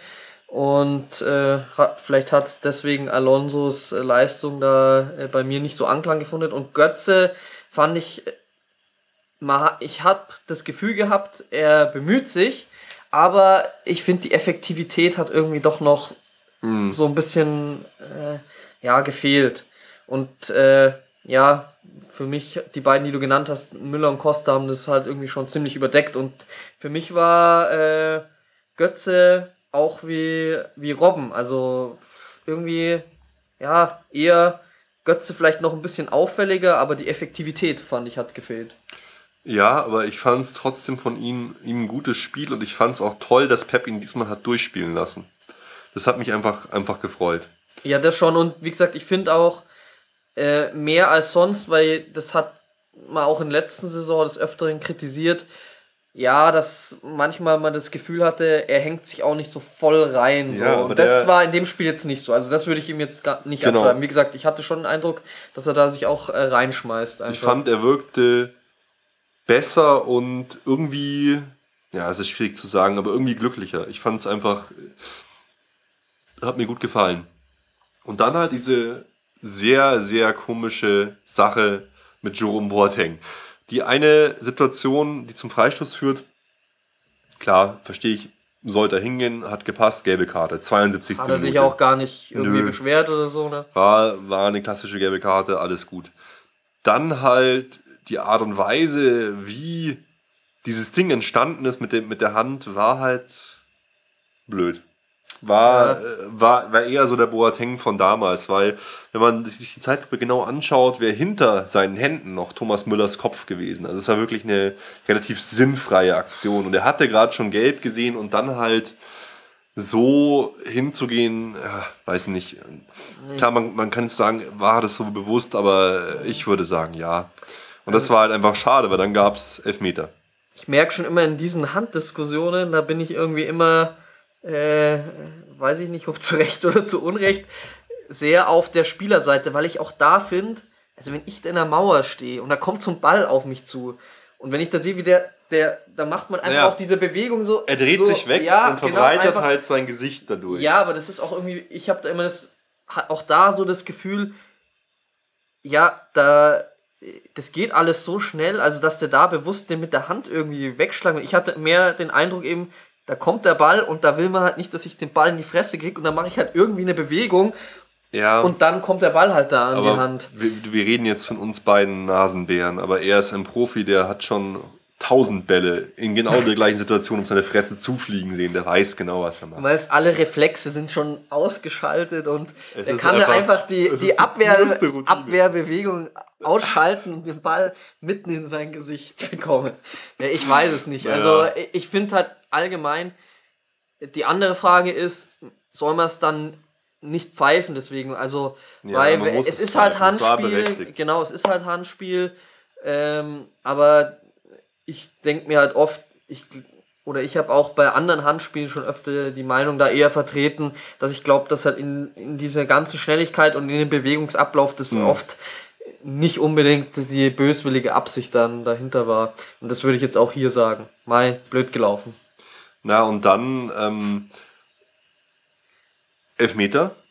Elfmeter geht am Pfosten, geht Neuer irgendwie noch so an den Bauch. Zum Glück und nicht Alla- irgendwie hinten an den Rücken Ja, und wieder ins Tor. Und Alaba haut ihn weg. Und jetzt fand ich, kam ein ganz entscheidender Moment. Das Spiel war nicht nur für uns Fans besonders, sondern auch für die Mannschaft. Ja. Weil die Typen da ausgerastet sind. Absolut. Das hat mich einfach gefreut, weil es war so Teamgeist. Alonso kommt her, Alaba, alle flippen völlig aus. Und in dem Moment wusste ich, alles wird gut.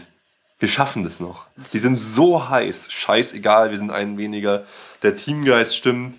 Die Jungs brennen und für die ist es in diesem Moment schon ein sauwichtiges Spiel gewesen. Und so ging es dann, fand ich, auch weiter. Das das mich- fand ich geil. Das, ist einfach richtig geil. Das war mega Das war cool, aber das hat mich auch total überrascht. Also, Mhm. ich habe schon klar, dass man sich freut und so, aber genau wie du gesagt hast, da hatte man irgendwie so den Eindruck, es wäre das was mega Besonderes und das hat sich Ja. dann auch später, als, wie, Ja. als man gewonnen hat, Ey. also wie die sich gefreut haben, das war Die haben mehr geil. gefeiert als in der Meisterschaft. Da war so teilweise so, yeah, so am Abend zusammen gefeiert und so. Und dann halt, dann du dann noch diese 88. Minute. Lewandowski, Mega-Chance, nochmal Mega-Chance, Müller an die Latte. Und alle flippen schon völlig aus. Es war einfach diese geile Spannung. Voll. Und dann kommt da dieser Costa nochmal in der, was war's denn? In der 91. Minute, glaube ich. Und hat in der 91. Minute noch die Kraft, nach allem, was er eigentlich schon gemacht hat, da rechts durchzusprinten, dann schön zurückzupassen und dann macht Lewandowski einfach richtig, richtig geil rein. Und wie die ausgeflippt sind dann. Götze, Saugeil. Götze lässt noch äh, durch, Der glaub ich Götze sogar. wollte so, hatten sogar so so ein bisschen gelenkt zum Lewandowski, sonst hätte Lewandowski ihn nicht gekriegt. Ich glaube, zwar Götze wollte ihn irgendwie ins Tor machen, aber äh, geil. Und das, ich glaube wirklich, das Jahr, die Leute, die jetzt nicht so am Start waren, Lewandowski wird dieses Jahr noch geiler, weil das sind genau die Tore, die ich von, wo ich gesagt habe vorher, letztes Jahr, er hat sie nicht gemacht. Und jetzt macht er sie, die einfachen, die wichtigen. Weißt du, nicht so, er hat nicht gestoppt oder irgendwas gemacht, er hat einfach sofort reingeleitet. Das war super, der ist jetzt anders, der wird richtig heiß abgehen, die Saison. Lewandowski. Da sind einige, die jetzt abgehen und ich hoffe, hoffe bei Gott, Götze ist es auch so. Also du hast es jetzt schon mir vorweggenommen, weil ich wollte es ja. auch gerade sagen, dass ich in dem Spiel und auch wirklich unabhängig von dem Tor sofort wieder an das gedacht habe, was du gesagt hast eben in der letzten Folge, weil ich fand, Lewandowski kam rein und war sofort im Spiel und hat einfach reingepasst und hat es super gemacht. Ja, genau, es hat einfach gepasst irgendwie. Und Genau. macht dann auch noch das Tor, aber auch schon vorher, einfach wie der in der Mannschaft war, hat einem viel besser gefallen als das Überstrecken äh, in der letzten Saison war. Und da habe ich mir gedacht, weil ich war jetzt noch nicht so überzeugt, muss ich sagen, aber da habe ich oh, vielleicht hat der Ruben tatsächlich recht da mit Das seiner war- These. Also da in diesem Spiel war es auf jeden Fall so. Er kam rein und es hat sofort geklappt und schießt dann auch noch dieses Tor. Also Und dann machen wir die drei Punkte. einfach geil. Und klar, also es war absolut verdient. Ich meine, 73% Ballbesitz in einem Auswärtsspiel ist selbst für uns ungewöhnlich. Und dann auch wieder das, was schon vorher war, da denkt man schon, ja, Hoffenheim schafft keine Akzente zu setzen, dann kriegen wir eine rote Karte, sind ein Mann weniger Passiert und es kommt nichts. nichts. Genau, es ist null. einfach wie kein Unterschied und ja, wir, wir bringen das äh, so schön nach Hause und äh, einfach ein sehr unterhaltsames Spiel. Ja, wa äh, wahnsinnig geil. Also das äh, wirklich, so ist Fußball, so, so muss Fußball sein. Also das war einfach wieder die, die pure Ekstase. Dass ich jetzt hier leider überall noch am Boden Salzstangen rumliegen und einfach alles egal. Und ich meine Kinder wahrscheinlich traumatisiert habe. Aber, aber das war es wert, so muss, so muss Fußball sein. Ja. Ja, Aber wir sind nicht Erster in der Liga, Basti. Der BVB ist vor uns. ja Sehr gut. das wäre die starke Gegner. Ja, das war ja die nächste These, die in der letzten Folge aufgestellt wurde, zwar nicht von uns, aber dass der BVB der stärkste Konkurrenz äh, wird. Mhm. Und dann sieht man, äh, was andere Mannschaften, so wie Gladbach, die ja eigentlich äh, auch mit da oben mitgezählt haben, äh, für einen relativen Fehlstart hinlegen. Also Mhm. Dortmund hat da schon überrascht, wobei man dann auch wieder, war ja in der letzten Folge das, äh, die Qualifikation, ne? Gegen Ja. da die Norwegis, norwegische Mannschaft kassiert Drei, drei. Tore, also liegt 3-0 hinten. Äh, naja, aber mal aber schauen. das, das passt. Die sehen, die sind psychologisch irgendwie wieder anders unterwegs. Mhm. Das sieht gut aus. Also äh, freue ich mich auf Dortmund, auf spannende Duelle. Bisschen Sorgen macht mir Wolfsburg, aber ja, schauen wir mal. Ja, wie hast du jetzt, weil das war, er war jetzt nicht in der Startelf und ist ja doch jemand, den wir, uns hier bei den Erfolgsfans auch immer wünschen. Thiago ist dann eingewechselt worden. Fand ich, war im gesamten Gefüge auch eher unauffällig. Ne? War zwar im 1-1 War- so ein bisschen beteiligt, War aber unauffällig und ähm, er wirkte in dieser, in Anführungsstrichen, Extremsituation manchmal für mich zu verspielt und zu überfordert so ein bisschen. Also der hat dann auch mal so ein paar schnelle Bälle verloren. Das hat mir nicht so ganz so gut gefallen. Also ich glaube, der braucht noch Zeit tatsächlich. Ja, also das war, das war jetzt, auch, halt, ne? weißt, das war dieses harte Spiel, dieses emotionale Spiel und da war er nicht so ganz dabei für mich. ja, Aber auch zum Beispiel Vidal, bis auf den Schuss in die Latte, habe ich jetzt von ihm nicht so Ja. unglaublich viel gesehen. Da, war, da waren andere, in dem Spiel waren für mich andere Mittelpunkte. Alonso zum Beispiel, war ein Costa. Costa ist einfach äh, bisher Ja, fast schon unheimlich. Gell? Also, das war ein, ein für uns sehr passgenauer Transfer. Das ist ein, ein, ein sehr guter, der will einfach. Es ist, er, er überrascht mich einfach gerade richtig krass. Ist der Wahnsinn. Aber hey, lass, schön. uns, lass uns gleich äh, auf die News kommen. Die Transfersaga De Bruyne nimmt kein Ende. ja. Erst hier Nachricht, äh, Wechsel zu Manchester City, 80 Millionen. Wir schon völlig enttäuscht und, äh, und am Boden zerstört. Aber dann hast du ja auch gesagt, du hoffst immer noch so, der letzte Strohhalm. Ja, vielleicht sagt der FC Bayern, manchmal muss man jetzt vielleicht ungesunde Summen in die Hand nehmen. Und prompt waren jetzt in den letzten Wochen, sag ich mal, es ist jetzt nichts Festes, aber so ein bisschen wieder, ja, keine Eindeutigkeit zu diesem äh, Manchester-Transfer, Also es, oder? es, ist, es ist total, total absurd. Also ich kann euch jetzt mal versuchen, das Ganze so einzuordnen, wie ich es einordnen würde, nach allem, was ich jetzt weiß und wie es mir vorkommt. Manchester City will unglaublich viel Geld für De Bruyne zahlen. An Wolfsburg und an Kevin De Bruyne. Dass die ganze Sache jetzt noch nicht in trockenen Tüchern ist, ist komisch. Deshalb ist meine Theorie folgende. Der Wechsel zum FC Bayern 2016 von Kevin De Bruyne, also jetzt nächste Saison, steht schon längst fest. In dieses Ganze, das haben sie so irgendwie intern abgemacht, in dieses ganze Konstrukt kommt halt Manchester City rein und bietet immer, immer mehr Geld. Das sorgt natürlich für ein totales Chaos und für totalen Druck auf Kevin De Bruyne in den Medien. Gleichzeitig haben aber anscheinend wohl Wolfsburg und Bayern, also ist jetzt alles nur totale Spekulationen, vereinbart, dass der Transfer, dass das feststeht, noch nicht bekannt gegeben wird. Anders kann ich mir diesen ganzen Zirkus, der da stattfindet, irgendwie nicht mehr erklären. Also meine These jetzt, letzte Folge habe ich noch gesagt, wie kann es sein, dass wir äh, Kevin De Bruyne nicht holen? Dass es nicht mehr klappt, dass wir selbst die Stars der Bundesliga zu uns holen. Und jetzt nach allem, wa- was passiert ist und wie es mir vorkommt, bin ich mir sicher, er ist schon längst bei uns. Quasi. Geplant. Er wird zu uns kommen, nicht dieses Jahr, sondern nächstes Jahr. Vielleicht geht jetzt doch nochmal alles ganz schnell, aber er geht nicht zu Manchester City und auch nicht zu Manchester United. Zu denen war wahrscheinlich nie Kontakt. Das kommt jetzt nur rein, weil Manchester United für jeden bietet. Aber wenn Manchester, wenn, wenn da wirklich was dran gewesen wäre in Manchester City, wäre dieser ganze Schmarrn schon längst erledigt. Klaus Allofs hätte keinen Bock gehabt, dieses ganze Zeug so lang zu ziehen. Also, es würde mich mittlerweile wirklich schwer wundern, dass irgendwas ganz faul, irgendwas geht nicht an die Medien, was schon längst klar ist. Und es kann eigentlich nur sein, dass Kevin De Bruyne von Anfang an zum FC Bayern geht. Das sind Von mal Anfang gute an. Nachrichten von dir. Ja, das, also ist, das, ist nur, These. das ist mein, meine Interpretation. Und ihr wisst, die Erfolgsfans stehen dafür, dass sie Martinez, dass sie Pep Guardiola ansagen. Oder? Und dass es dann auch genauso kommt. Nee, bei De Bruyne ist eine ganz andere Sachlage. Ich habe hierzu keinerlei eigene Quellen, wie es bei den anderen Sachen so war. Es ist einfach nur meine Interpre- Interpretation der Dinge, die mir einfach ganz komisch vorkommen. Das ist einfach total seltsam. Und es ist, leider ist es auch so, dass es Kevin De Bruyne schadet.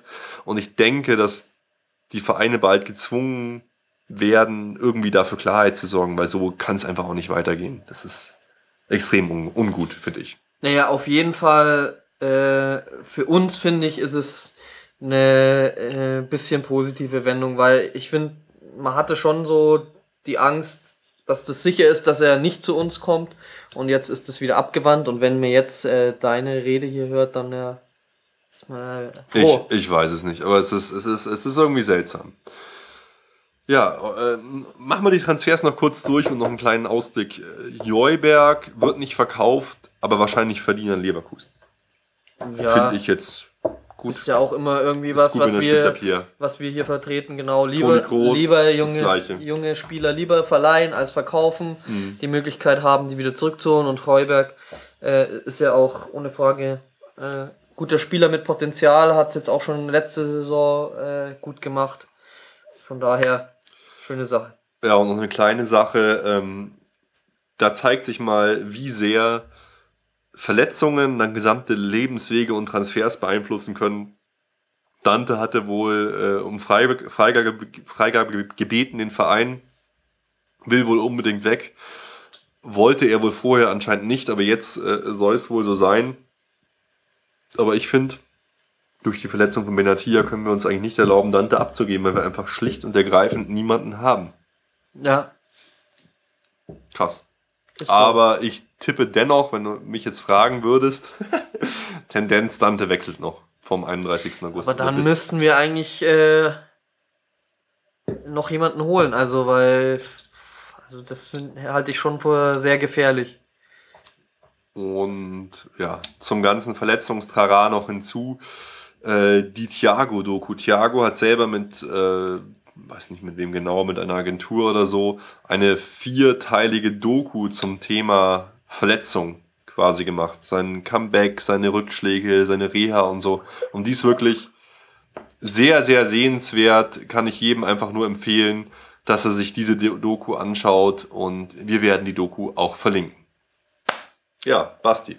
Jetzt ist erstmal Champions Leagues Aus, äh, Auslosung äh, morgen und dann gibt es zwei Spiele, die wir jetzt schon mal tippen werden und zwischendrin ist leider kleine Urlaubspause von mir und aber auch eine Länderspielpause. Es tut mir leid, das ist eine, eine ätzende Zeit. Das, das habe ich natürlich genauso Ja. geplant. Aber jetzt nächstes Wochenende ohne Boateng, ohne Benatia geht's zu Hause gegen Leverkusen. Gegen starke Leverkusen. Gegen stark Leverkusen. Basti, ich notiere deinen Tipp.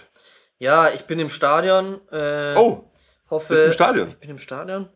Stadionfolge, Basti. Und äh, hoffe, da eine gute Leistung äh, zu sehen. Und dass unsere ja, Defensive, das, das wird eine wird eine spannende Sache, wie der, wie der Pep da aufstellt. Ähm, ich sag mal, das wird ein 4 zu 2. 4 zu 2. Ja. Ich will einfach ein Spektakel im Stadion. Es wird ein 4 zu 2. Jetzt lass mich mal überlegen. Offensiv, Ding. Also, ich bin mir sicher, genau wie du, dass Leverkusen ein Tor schießt. Ich, eigentlich wollte ich gerade unentschieden tippen, aber äh, ich bin heiß, ich tippe 3 zu 1. Schön. Und dann äh, zwei Wochen später wir tippen es jetzt. Nehmen wir nochmal auf, aber. Oder nicht, schaffen wir es nicht. Zu, Also mit mir nach, nicht. Nach der, äh, nach der Pause, oder ist das? Nee, das ist genau das Wochenende, in dem ich zurückkomme. Ah, so. Genau, ah, also wir, okay. soll, wir sollten es Mhm. wir sollten's tippen. Wir tippen es jetzt mal. Ähm, Bayern gegen Augsburg. Basti. Hm. Ja, da gewinnen wir 3-0.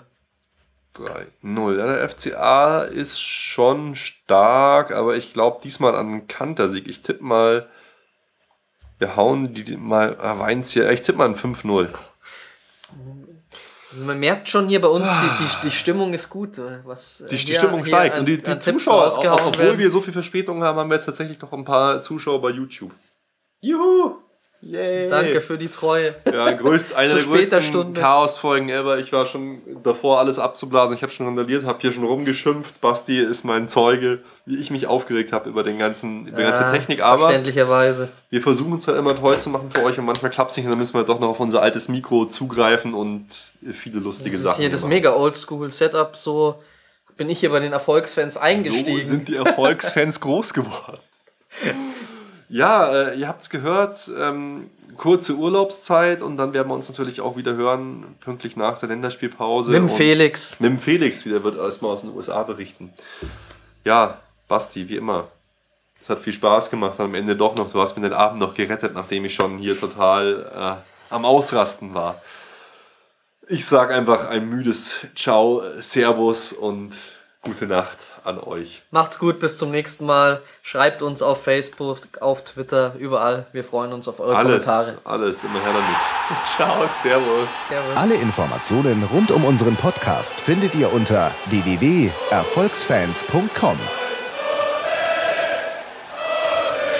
Erfolgsfans, der FC Bayern München Podcast. Von Bayern Fans für Bayern Fans.